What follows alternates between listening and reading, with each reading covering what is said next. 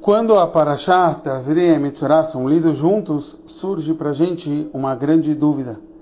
A Parashá, Tazria, fala para a gente, no começo só pouquinho tempo, sobre como a mulher dá a luz, mas depois vai falar sobre bastante sobre as leis da de uma pessoa impura que é um Metzorah.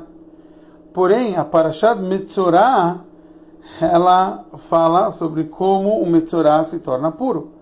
Então, surge a pergunta, a palavra Tazria vem sobre quando a mulher ela vai gerar uma nova geração, mostra sobre a vida. E a palavra Metzorah mostra sobre a impureza. Só que, na verdade, o conteúdo das Parashiot seriam até o contrário. A justa Parashá Metzorah fala sobre a pureza do Metzorah. E, e, e Tazria fala mais sobre a impureza. Então, como pode ser? Então, para a gente explicar isso, a gente tem que entender que todo castigo que a gente encontra na Torá, na verdade, é uma bondade. A Torá, na verdade, quer nos trazer como retificar os assuntos que a gente errou.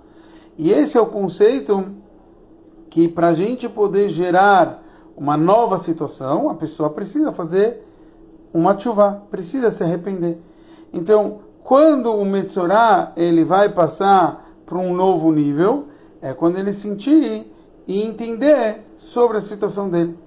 Então, a pessoa precisa cumprir Torá e Mitzvot, sabendo que isso é que nem uma zriá, isso é que nem eu estou plantando.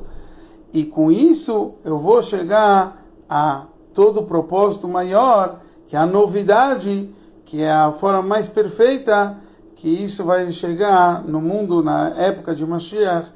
Isso representa então o, o final, outra paraxá, que seja em breve, bora lá, Mashiach já.